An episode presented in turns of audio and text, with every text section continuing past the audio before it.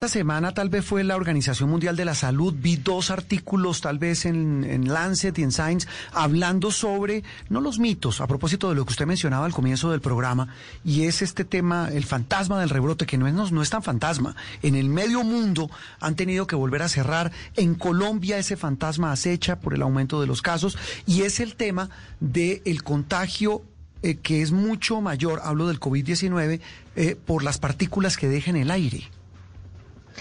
Sí, pues habíamos escuchado desde hacía unos, unos mesecitos ya a un grupo de científicos que había firmado una carta que había dicho la OMS está en mora de decir que el tema de los aerosoles, es decir, esas partículas microscópicas que se quedan en el aire suspendidas por más tiempo, es el tema crucial y fundamental en, la, en, la, en, la, en, la, en el contagio del COVID-19.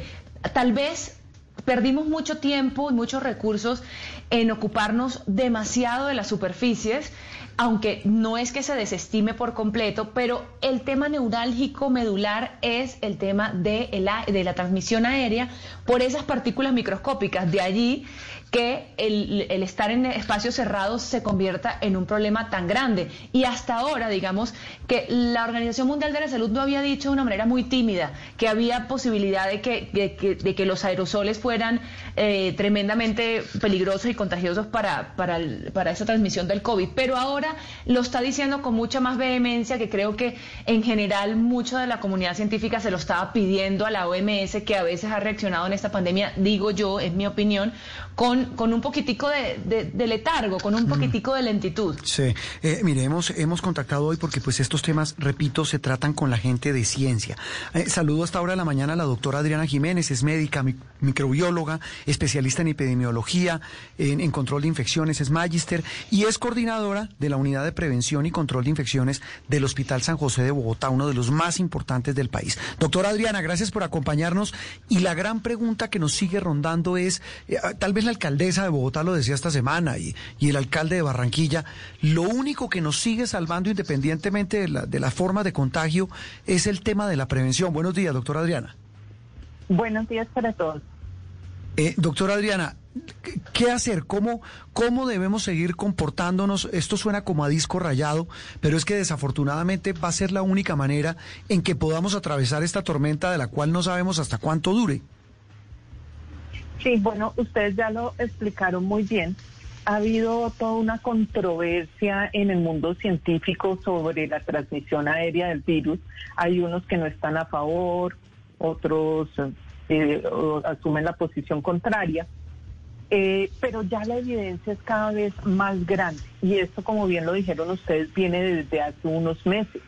Porque habíamos visto brotes en espacios cerrados, les menciono dos, uno en Estados Unidos donde en una práctica de un coro, un asintomático, una persona asintomática contagió a 87% del grupo. Y en un restaurante en China, donde había un comensal que estaba infectado, contaminó a otros comensales, pero no solo en su propia mesa, sino a otros que estaban a 4.6 metros.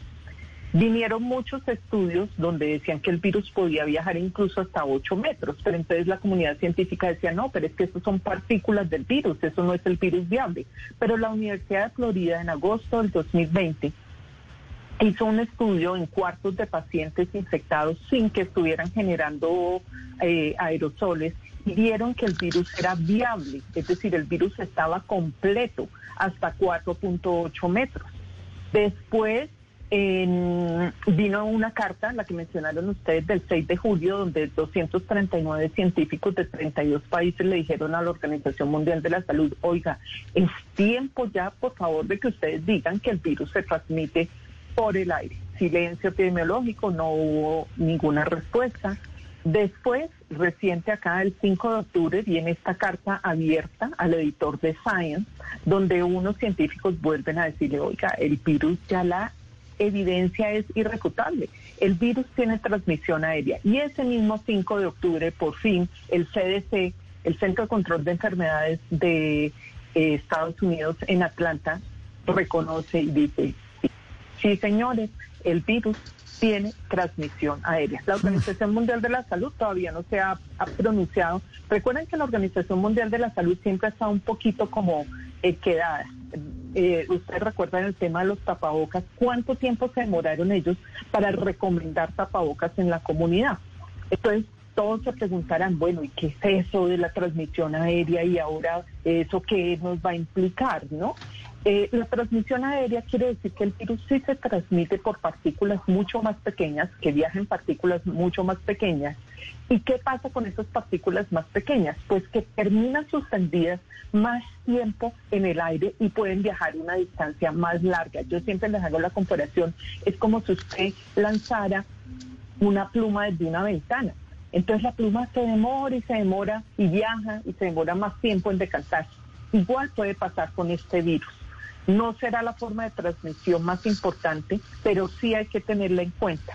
Entonces, ¿qué implicaciones tiene para la persona, las personas del común? Porque pues para los hospitales nosotros tenemos unas medidas de prevención especiales y nosotros digamos que estamos eh, en parte prevenidos, pero no es el 100%. Para la comunidad el mayor riesgo va a estar en espacios cerrados definitivamente. Entonces, en espacios cerrados, donde no haya suficiente ventilación, esa distancia de dos metros va a ser insuficiente. Y eso va a impactar sobre todo en el tema de los restaurantes bajo techo. Y yo siempre que me hacen estas entrevistas, yo les digo a los restaurantes, mire, yo no es que me quiera convertir en enemiga de ustedes ni que quiera ir en contra de la apertura porque soy una convencida de la apertura pero hay que tomar nuevas medidas. Y hay que tomar nuevas medidas porque lo peor que le puede pasar a un restaurante es que se origine uno en un brote en su institución y lo tengan que cerrar. Entonces, ¿cuáles son las medidas? Pues aumente la distancia entre sus mesas, porque es que en el restaurante la gente va a estar en, eh, sin tapabocas. Entonces la distancia tiene que ser mayor y la distancia entre una mesa y otra va a tener que ser por lo menos del doble para proteger a las personas y que las personas sientan más seguridad de cuando están allí. Para las personas que están afuera, en un Transmilenio que está lleno, donde si hay ventanas, tratan de mantener, yo sé que tratan de mantener las ventanas abiertas, pero cuando es la época de lluvia, pues hay que cerrarlas. Pues entonces, lo que hemos venido diciendo yo particularmente desde hace tiempo, recomendándole a todo el mundo, y es la protección conjuntival. Fuera del tapabocas, tienen que usar una protección conjuntival. ¿Qué es eso la protección conjuntival? Pues proteger sus ojos para evitar que el virus también les pueda entrar por los ojos, usar las gafas, usar la careta y eso les va a tener una protección extra. Doctora eh, Adriana. Sí. Hay, otro tema que en la comunidad, digamos, de, los médicos están observando, no tanto en Colombia, pero en el mundo, están mucho viendo cuán lejos perduran los síntomas y, y si el COVID-19 puede provocar la aparición de otras enfermedades crónicas. Por ejemplo, se ha observado algo de, un síndrome de fatiga crónica que terminan sufriendo muchas de las personas que han tenido COVID y de hecho yo personalmente conozco personas que han tenido la enfermedad, ya se curaron y siguen con una fatiga y, con, y se les cuesta hablar y se supone que ya no tienen la enfermedad. Eh, ¿Qué se sabe sobre esto en este momento? ¿Sobre qué otros órganos o enfermedades pueden aparecer después de uno tener el COVID-19? Pues lo, lo que vemos es evidente que las personas que sufren COVID tienen lo que nosotros llamamos después un desacondicionamiento físico. La respuesta inflamatoria produce ese estado como de falta de energía que experimentan las personas y que puede durar eh, algún tiempo. Hablar de un síndrome de fatiga crónica, como se ha visto con otras enfermedades, con otros virus como el virus, que puede durar meses, pues es muy prematuro para hablar. Y en realidad lo que nosotros vemos es, pues sí, los pacientes quedan como con menos energía, pero más o menos al cabo de un mes los pacientes deben estar casi al 100%. Deben estar casi al 100%. Mm. Eh, eh doctora, eh, tal vez ya para finalizar, usted dice, mire, pues hay que tomar medidas, el tema de los restaurantes, pero es innegable que la gente está saliendo, la gente está trabajando, el país se está reactivando, pero Ave María, estoy leyendo hoy domingo en el país de España el cierre de Madrid, volvieron a cerrar Madrid y otros ocho municipios en, una situación calamitosa para esta nación en Europa. ¿Cuál puede ser ese punto de inflexión. Eh, hablo de las autoridades, hablo de quienes manejan eh, este tema, tanto el gobierno nacional y los gobiernos locales, como para decir, oiga, tenemos que volver a encender las alarmas. Pues eh, los casos es evidente que están subiendo en Colombia. Ustedes saben, después de ese gran pico de agosto pasamos a 5 mil, después 6 mil, otra semana 7 mil y ayer ya estábamos otra vez en 8 mil casos. Depende de todos. La solución está es en manos de todos y no del gobierno. Eh, esas multitudes, ¿cierto? Reunidas, gritando, hablando, haciendo arengas, no va a favorecer el comportamiento de esta pandemia y nos puede llevar otra vez a un nuevo cierre. Eh, lo que hemos dicho no es ningún secreto. Con esto la transmisión aérea, lo que hay que trabajar más es en la calidad de los tapabocas porque la gente dice, bueno, entonces un tapabocas de tela no me va a servir. No, sí le va a servir. Es que hay estudios que ya han mostrado que un tapabocas de tela bien hecho eh, puede ser casi tan equivalente como un, un tapabocas de estos N95. Y un tapabocas bien hecho, ¿qué quiere decir? Que es un tapabocas que tiene que tener por lo menos tres capas y una de las capas tiene que estar en material antifluido y debe ser lo suficientemente grande para que cubra perfecto nariz, digamos casi llegando hasta los ojos.